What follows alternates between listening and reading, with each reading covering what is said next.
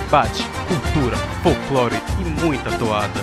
Está começando agora Papo de Toada. Salve, salve amigos do Papo de Toada! Pois é, hoje estamos através de vídeo também no canal do YouTube Carnaval e Parintins para um programa muito especial. Dessa vez eu, Cássius, aqui do Rio de Janeiro, com meu amigo Cristiano Roncari, vamos receber uma pessoa muito importante para a história do festival, que é Ciro Cabral. Boa noite, Cristiano. Tá pronto? Tô pronto, grande responsabilidade, né? Falar com o Ciro Cabral, alguém que eu admiro tanto, né? Pelas composições, pela por ser um pensador do festival, né? Da, da dinâmica do festival, né? Das apresentações, principalmente na parte indígena do festival. E vamos que vamos. Boa noite a todos. Vamos, bora falar de Boi Bumbá. Boa noite, Ciro. Boa noite, Cássio. Boa noite, Cristiano Roncari. É um prazer enorme estar no canal é, Carnaval e Parintins, no Papo de Toada. E fico extremamente grato e honrado pelo convite. Estamos aqui para iniciar todo um, um desenvolvimento através da história, através do conhecimento e através do folclore do Festival de Parintins. Muito bem. Então, Ciro, para começar, eh, a gente conversou um pouquinho antes e também hoje em off, né? Assim, como que foi essa tua descoberta, assim, né? A gente acabou tendo a felicidade de receber os comentários do Ciro e com isso chegou a ele para fazer esse convite. E como foi essa tua descoberta aí do, do, do, podcast e assim as suas ideias sobre o que foi apresentado até agora e a importância de ter esse tipo de discussão? Você que é uma pessoa do Amazonas que trabalhou nos dois bois, já que é, eu Cristiano somos de fora, o Thiago Tartar, o Thiago Hausmann que participam também, então a gente tem uma visão muito de fora, né, de turistas, de pessoas que nunca participaram é, do boi de arena, de fato, no máximo como galera. E, então a gente queria ter essa, essa tua, esse teu feedback para começar. Bem, Cássius, é, eu estava no canal do YouTube é, e me deparei com, com o canal Carnaval e Parintins comentando sobre o tema do Boi Bumbá garantido, é, Somos o Povo da Floresta, feito pelos, pelos dois colegas que estão aqui, Cássius Abreu e Cristiano Roncari. Então, é, como entrevistado, uma das pessoas que estava também partilhando esse conhecimento era o responsável pela comissão de arte atual do Boi Bumbá Garantido, Júnior de Souza, uma pessoa que eu conheço bastante, iniciou o trabalho junto comigo há mais de 20 anos no Boi Bumbá Vermelho e Branco. Eu escutei o, o, o podcast é, feito pelo pelo vosso canal. Achei extremamente interessante, muito profundo, profissional, é, uma análise muito madura, é, onde linkava em determinados pontos o próprio Cristiano Roncari fazia alguns comentários sobre toada, você também fazia um comentário sobre as toadas, linkando com os projetos. E eu achei aquilo uma novidade, porque é, nós temos aí quase 25, 30 anos de festival folclórico de Parintins, é, da sua explosão em Manaus, do chamado boom, né, do boi bumbá até agora, e não via um canal fazer uma análise, é, dois profissionais fazerem uma análise tão madura, tão, tão legal, tão interessante, tão pedagógica. Então eu, eu mandei uma mensagem é, a vocês elogiando o trabalho, eu acho que é extremamente merecido e não pode parar, né, por causa da importância que isso tem, no impacto que isso tem culturalmente para o Festival de Parintins, e tive a grata surpresa de ter o retorno da mensagem feita pelo Cássio e o convite para estar aqui. Então, foi dessa forma que eu conheci o trabalho, você já tinha desenvolvido um trabalho anterior, eu não conhecia, já tinha tido algumas análises é, de podcast anteriores, eu vi também a análise do tema do Boi Bumbá Caprichoso, que foi Terra, Nosso Corpo, Nosso Espírito, tem até um tempo maior que do, do, do Bumbá Garantido, de análise, também achei a análise feita pelo Cristiano e por você muito boa, muito bem é, destrinchada, muito bem pormenorizada, é, fazendo links com, com aquilo que buscaram, aquilo que foram fundamentar, por quê, o motivo, quais as pessoas, enfim, é, é uma novidade, uma novidade que eu faço votos que se estabilize e tenha bastante sucesso, bastante tempo é, agora no Festival de Parintins. Muito obrigado pelas palavras, Ciro. A gente fica honrado e sim, a gente quis fazer essa introdução não para ter altos méritos, mas a gente precisava de um retorno de alguém né, que participou do festival e que é do Amazonas. É justamente porque a gente tem alguns outros programas que são mais leves, são mais é, de brincadeira, avaliativos, mas realmente a nossa ideia é sempre agregar com esse conhecimento, esse conteúdo, aprendendo, né? sempre aprendendo, sempre pesquisando e sempre também trazendo reflexões e debates é, sobre esse festival que é tão rico. Né? A gente conversou aqui em off, é um universo gigantesco que dá para mais de 100 programas. Mas vamos começar para valer. É, faz um pequeno panorama assim, da sua vida, assim, qual, é, qual, é, a sua formação, como você descobriu o boi bumbá, se você já entrou num boi de cara, qual foi o seu primeiro boi, e uh, você, você já passou pelos dois, né, mas assim, um resuminho dessa sua, dessa sua carreira é, dentro do conselho e da comissão de artes de cada boi? Ok, é, é, eu tenho 54 anos, sou químico de formação, tenho curso de licenciatura e bacharel em Química, tenho especialização em Ciências do Meio Ambiente pelo Instituto Nacional de Pesquisas da Amazônia, na carreira de magistério como professor há 34 anos, com as disciplinas Ciências Naturais Biologia e Química para ensino médio ensino fundamental 2. Como escritor, pertenço às editoras Clube de Autores e AGBook, que são as maiores plataformas e editoras eletrônicas da América Latina, com três obras, duas sobre mitologia amazônica e uma é, que trabalha um tema mais transverso, mais a nível mundo, que é as Crônicas das Cidades Escuras, e como compositor, eu pertenço à UBC, a União Brasileira de Compositores, estou afiliado desde 2011, é a principal da América Latina, criada no Brasil desde 1942. Né? Como é que foi minha entrada no mundo do boi bumbá? Olha, eu tenho laços familiares, Cássios e Cristiano, com Parintins, pois o meu pai ele foi juiz de direito de Parintins na década de 60 por 10 anos. Né? Mas você então, é de então, Manaus, né?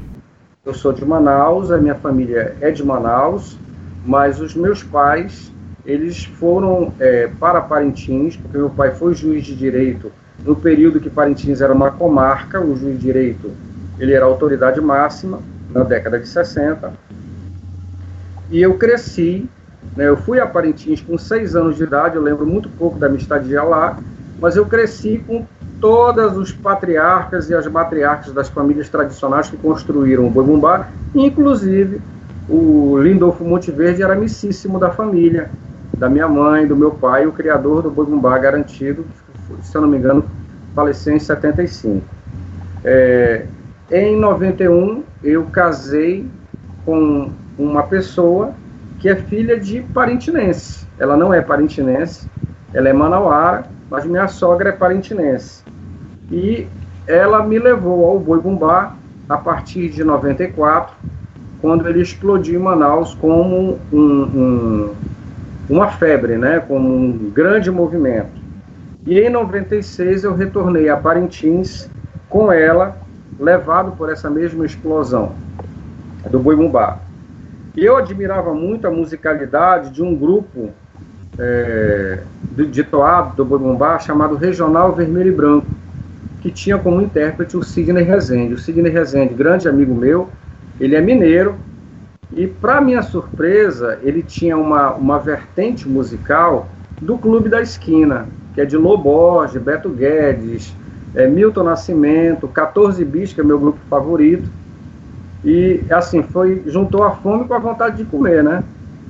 Então eu fiquei encantado com, com, com toda a apresentação, com a parte plástica, com a parte de conteúdo e a musicalidade. E no mesmo ano, em 96, eu conheci um compositor e intérprete, que foi o Ricardo Lira. Ele virou meu parceiro. Nós combinamos em fazer uma toada e mandar para um dos bois. E nasceu a toada Os Quatro Elementos. Né? Nós gravamos essa toada, para você ter uma ideia, essa, essa toada foi gravada em estúdio ainda em fita cassete, porque naquela época não existia a mídia ainda de CD, né? E com toda uma parafernália, tinha que ser feito todo mundo junto, microfone surdo de marcação, de corte, caixinha, charango, vozes principais, não podia ser feito em pistas separadas. Nós gravamos e, para minha surpresa, a toada ela foi aprovada, foi classificada dentro de mais de 350 toadas que tinham sido enviadas no período em Parintins e constou é, no CD de 97 do Bogumbá Garantido, Parintins para o Mundo Ver. E assim eu marcava com apenas um ano é, visitando a cidade, retornando à cidade, revendo amigos de infância e pessoas é, muito familiares, voltava em 97 como compositor do Bogumbá Garantido. É, Ciro, mas aí uma pergunta assim, né, que vem. Não sei se você pode falar, se você já torcia para o garantido ou foi aquele fato e hoje você se considera um pouco dos dois? Não sei se pode falar, se não puder a gente corta. Não, o, o Cássio e Cristiano, isso daí, é, eu sempre digo que a pior coisa que você pode fazer é dizer que você está em cima do muro, né? Você tem que, em Parintins, tem que tomar um partido, né? Você chega, é, mesmo que ele leve um tempo, e isso levou um tempo para mim, para me amadurecer, porque as pessoas são levadas muito pela cor, né? Ou é vermelho, ou é azul, mas precisa é, entrar bem na, na, forma de apresentação e na ideologia de cada um para você fazer um juízo de valor, né? Mas é, eu sou garantido, eu sou garantido e torço para o garantido mas no dia do festival, no dia do festival tá folclórico. Fora do festival folclórico, eu torço por Parintins e pelo Brasil. Muito bom. Cristiano, próxima pauta aí que a gente tem na sequência aí, para ele, qual foi a entrada dele aí no Boi? Faz um, um resuminho para a gente para ele poder detalhar. Então, é, conforme você mesmo é, comentou, né, o seu primeiro comentário é, que chegou para a gente, no, nos comentários do YouTube, você fez parte da, da comissão de arte do Garantido a partir de 99, né? E a gente queria saber como é que foi, como é que foi o convite, né? Como você chegou nessa parte de criação do festival, esse período da transição dos anos 90 para os 2000, você é, fez o festival de 2000 também, né? E, e como também foi essa transição para o Caprichoso, que a partir de 2001 você também é, contribui com o Boi Caprichoso no Conselho de Arte. Então, é, resumindo, é como foi, é, como era esse trabalho, é, a sua função, tanto na comissão quanto no conselho, com, como você contribuiu, e, e falar um pouco mais desses temas, né, desse período do festival, foi um período muito disputado, né? Depois de uma década de 90 que o festival se revolucionou e como é que foi é, entrar para a criação mesmo do festival no momento que o festival tinha que se consolidar, né? Com um, uma apresentação de alto nível e de muito conteúdo teórico, né? O festival começou a falar sobre as etnias indígenas, começou a falar sobre rituais, então como é que foi a sua participação e sua contribuição para os dois bois? Pois bem, Cristiano e Cássio, é, o festival, quando é, eu conheci o festival, ele já estava é, pelo menos 70% consolidado em um formato, né? um formato que, que ele modificou ao longo do tempo, é claro, mas a base permaneceu. Então eu entrei em 97 como compositor com a toada Os Quatro Elementos, 98 voltei para o CD do Bumba Garantido com a toada Anhangá, é, no CD 500 anos de passado para construir o futuro.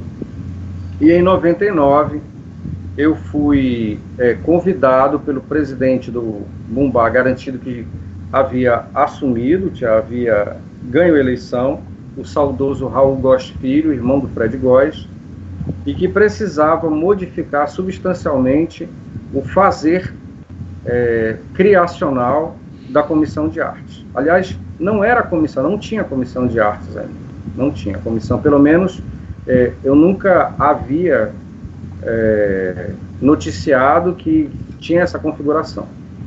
Então, é, eu me apresentei no Garantido, eu fui levado daqui de Manaus, né, fui de avião até Parintins, e lá nós tivemos uma primeira conversa com o presidente, com o Raul Góes, que ele me pediu é, que integrasse a comissão de artes, porque ele pretendia fazer um formato bem diferente. Ou seja, até então, o Festival de Parintins, ele tinha um folclorista como é o carnavalesco. Então essa pessoa determinava o tema, esse tema ele escrevia, depois ele se reunia com um grupo e delegava as funções, discutindo com cada artista em, si, em seu QG as modificações necessárias para ah, para os modos. Por exemplo, se era um tuxaua, como ele deveria ser. Se era uma fantasia de item individual, como deveria ser. Se era tribo, também e assim por diante. Até fechar o roteiro de apresentação e depois fazia a fusão com as toadas. Era uma coisa um pouco mais simples. Mas o que, que é, é, havia um grande problema nisso daí, porque a pessoa se fechava com o projeto e às vezes só abria uh, o conhecimento para os artistas muito próximo do festival folclórico. Então isso gerava um corre-corre, uma desestabilização enorme. E o Raul pediu para fazer diferente. Ele queria uma comissão de arte onde cada pessoa tivesse uma expertise dentro da temática amazônica e que essas pessoas não necessariamente fossem de Parintins. Né? Então, é, juntou um grupo de pessoas em 1999 e nós criamos o divisor de águas do Festival Folclórico de Parintins a partir de 1999, chamado Projeto Amazônia. O que, que era o Projeto Amazônia? O Projeto Amazônia, ele consistia em você modelar a apresentação completamente diferente daquelas que vinham sendo feitas. Ou seja, você tinha três noites de apresentação que não eram interligadas entre si, ou seja, não era uma saga, você não tinha uma história que tinha um começo no dia 28, um meio no dia 29 e fechamento no dia 30, porque era assim antigamente no festival, 28, 29 e 30. Né? Não tinha isso. É, a primeira noite se encerrava, a segunda não dependia da primeira e a terceira também não. O tema central seria a Amazônia, a defesa da sustentabilidade, dos povos, da biodiversidade, da etnodiversidade e também a, a defesa da cultura e da arte popular. Então, o bojo era esse. E a criação de módulos de apresentação. Então, você teria os portais, o momento folclórico, que era o momento da chegada do boi e da evolução das figuras do alto, o momento tribal, que era o momento das tribos indígenas, dos povos indígenas e dessa mensagem, o, a lenda amazônica, a figura típica regional, o ritual, a tribo coreografada e a organização do conjunto folclórico. Distribuído nessas três temáticas, ou seja, no dia 28 era a noite da biodiversidade, nós chamávamos de a noite de fauna e flora, falava-se a defesa da biodiversidade da sustentabilidade amazônica. Na segunda noite era, de, era a noite da fé, do misticismo e do folclore popular. E na terceira noite, da etnodiversidade e dos tipos humanos que constituíam a, a base da sociedade amazônica, que era a reunião das duas primeiras noites e fechamento na terceira. Mas não necessariamente nessa ordem, poderia ter, ter permuta. Isso gerou um impacto enorme no festival. Por quê? Porque nós reunimos eu era responsável pela parte de sustentação sobre é, contextualização sobre biodiversidade. Nós tínhamos o professor João Melo, que era responsável, que era indigenista da FUNAI e escritor responsável por etnodiversidade e povos indígenas. Nós tínhamos o João Pedro Gonçalves, que era o vice-presidente e o presidente da comissão de arte, que é professor de história da, do Amazonas, e depois é, foi senador da República. Nós tínhamos o Ito Teixeira, que era artista e era responsável pela logística de arena, ou seja, de colocar o boi na arena. O Fred Góes, que era responsável por toadas e a parte da musicalidade. Nós tínhamos o Júnior de Souza, que era responsável pelas alegorias e pela parte de estruturação uh, plástica do boi, e tínhamos o Telo Pinto, que era da parte de informática, e a Liduína Mendes, que era uma jornalista, fazia parte de textos e também de folclorização.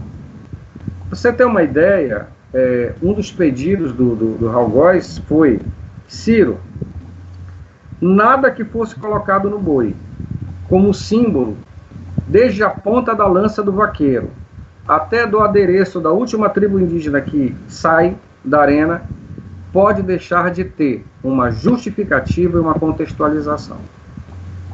Então você imagina é, o tamanho do projeto. Ele virou um, uma tese de mestrado, né? propriamente uma tese de mestrado.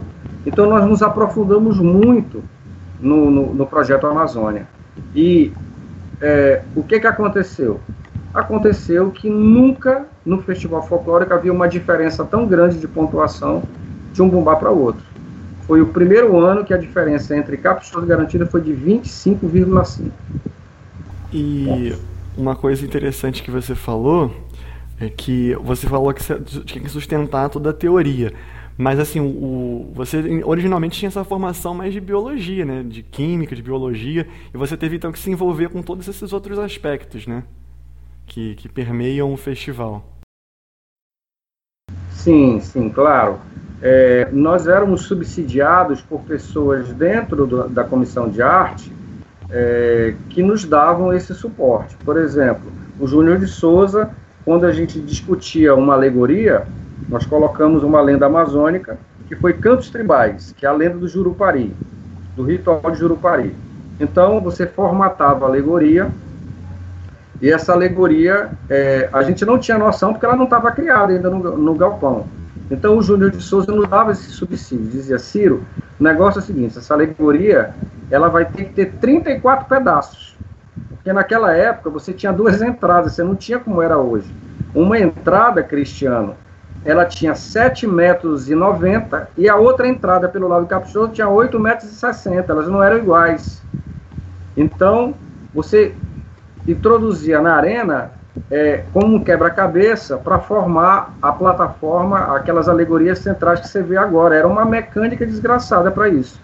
E ao mesmo tempo, todos os elementos da toada, o jurupari, a casa de flautas, os dançarinos can cantores, o, os baiaris, é, os la o lago onde se faz a cachoeira do Ipano, onde faz o ritual do jurupari, e as figuras de composição que iam fazer a cênica, tinham que ficar perfeitamente encaixadas. Eu não tinha noção e nem dimensão, que era o meu primeiro ano como membro da comissão de arte, como se colocava aquilo na arena. Mas nós éramos muito bem subsidiados pelo Júnior de Souza e pelo Vandir Santos dentro da comissão de arte.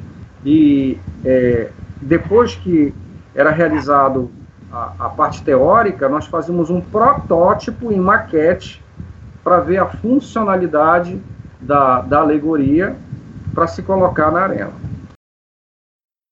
Ô Ciro, em off você falou para a gente que ia mostrar uma raridade. Você pode mostrar para o público, já que a gente está falando desse. para quem estiver no YouTube vai conseguir ver. Verdade. É... É, em 99, o tema foi mito, cultura e arte. Né? E foi pensado pelo Raul Góes e também pelo João Pedro, que era o presidente da comissão de arte, se produzir pela primeira vez uma revista projeto para o festival.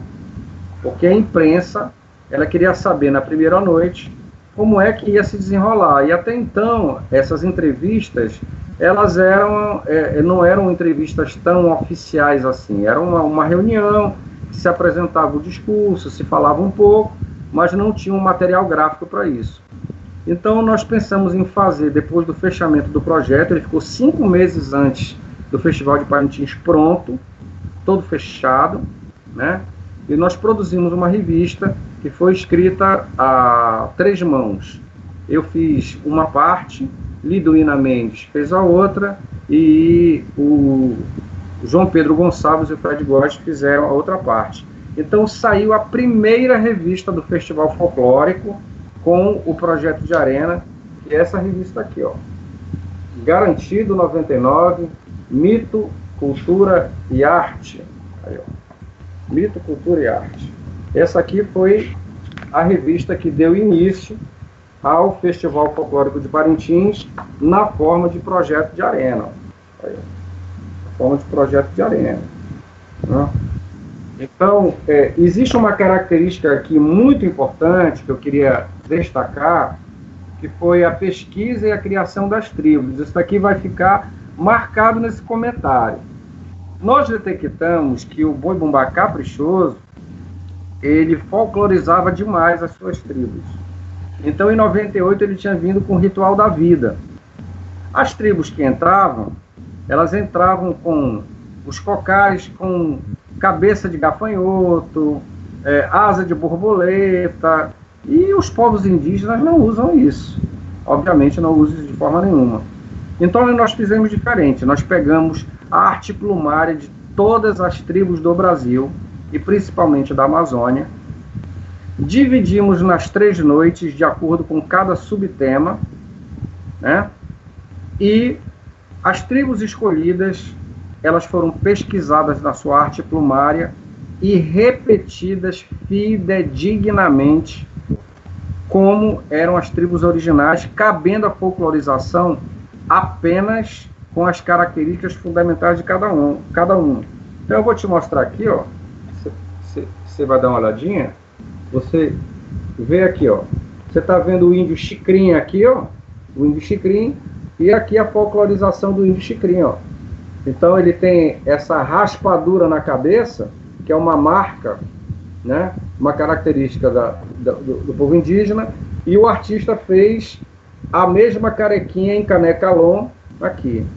Do outro lado, você percebe o Ayana Palai com o seu cocá e o Ayana Palai como ficou na folclorização, né? E aqui embaixo, como é uma tribo do Alto Rio Negro em Palha e uma tribo é, da região da, do rio Araguaia, né?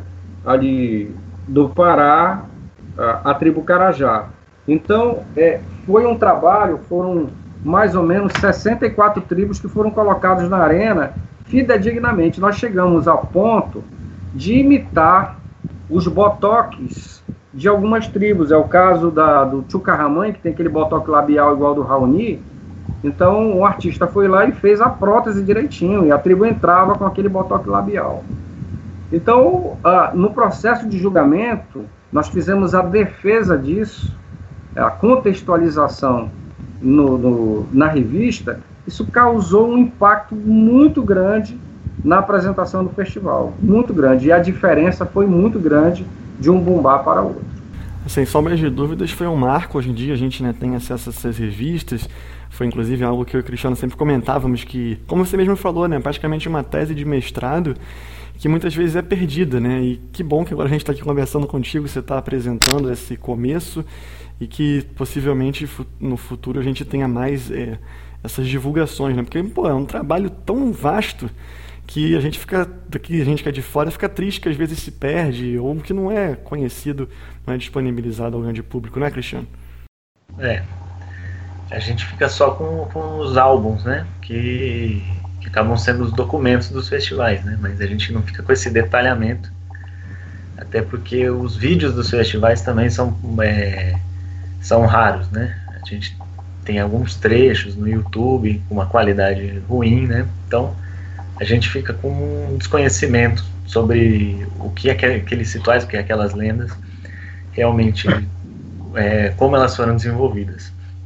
Então, gostaria que você continuasse, Ciro, é, falar um pouco de 2000, né, que foi um festival muito foi um festival muito simbólico, né, porque acabou em empate. Como é que foi? Se, se manteve a mesma equipe? Como o Caprichoso se movimentou para rebater o, o projeto Amazônia? E falar como é que você foi parar no contrário em 2001, né? No boi contrário ao que você estava, que é o Caprichoso.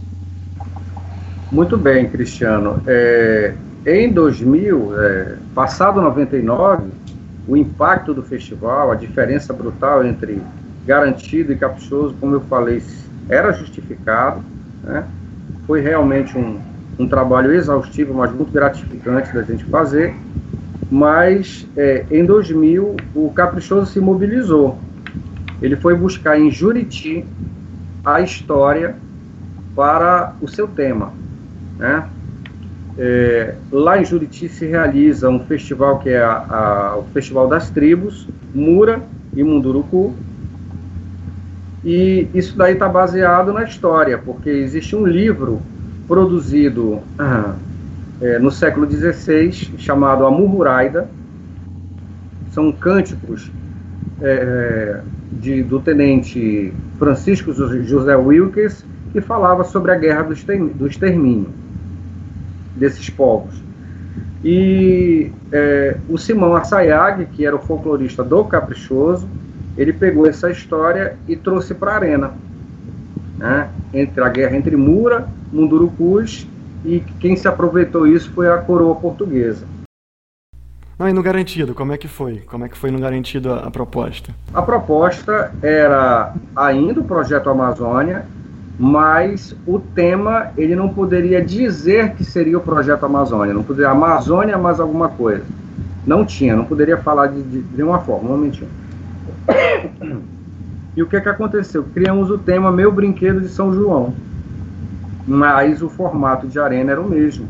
Eram as três noites, uma sobre a biodiversidade, outra sobre a etnodiversidade e a outra sobre os tipos humanos, característicos e a arte a fé da, e, a, e a cultura do caboclo amazônico.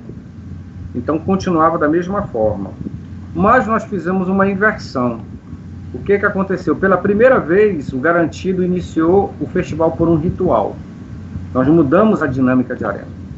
Então, a primeira coisa que entrou na arena foi o ritual. E a partir do ritual da primeira noite, que nós iniciamos e terminamos a história da primeira noite. Então, foi o primeiro grande impacto.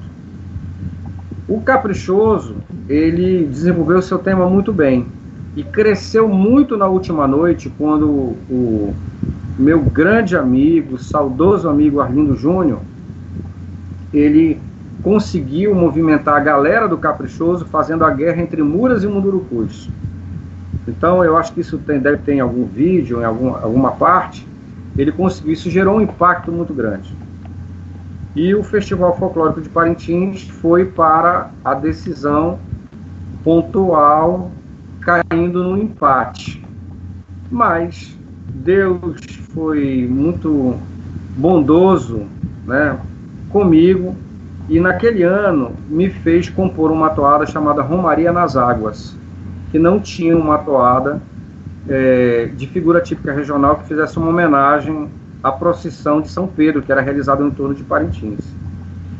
E, para minha grata surpresa, é, como não tinha características e nem pontos de, de critérios de desempate, é, a toada da, da segunda noite, que foi colocada para concorrer do Caprichoso, foi Mura, o Príncipe das Águas, da autoria de Ronaldo Barbosa. Essa toada tirou sete.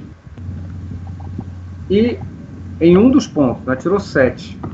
E em todos os meus é, em todos os critérios, a toada que foi colocada para concorrer com o Muro Príncipe das Águas foi Romaria das Águas, então tirou 10.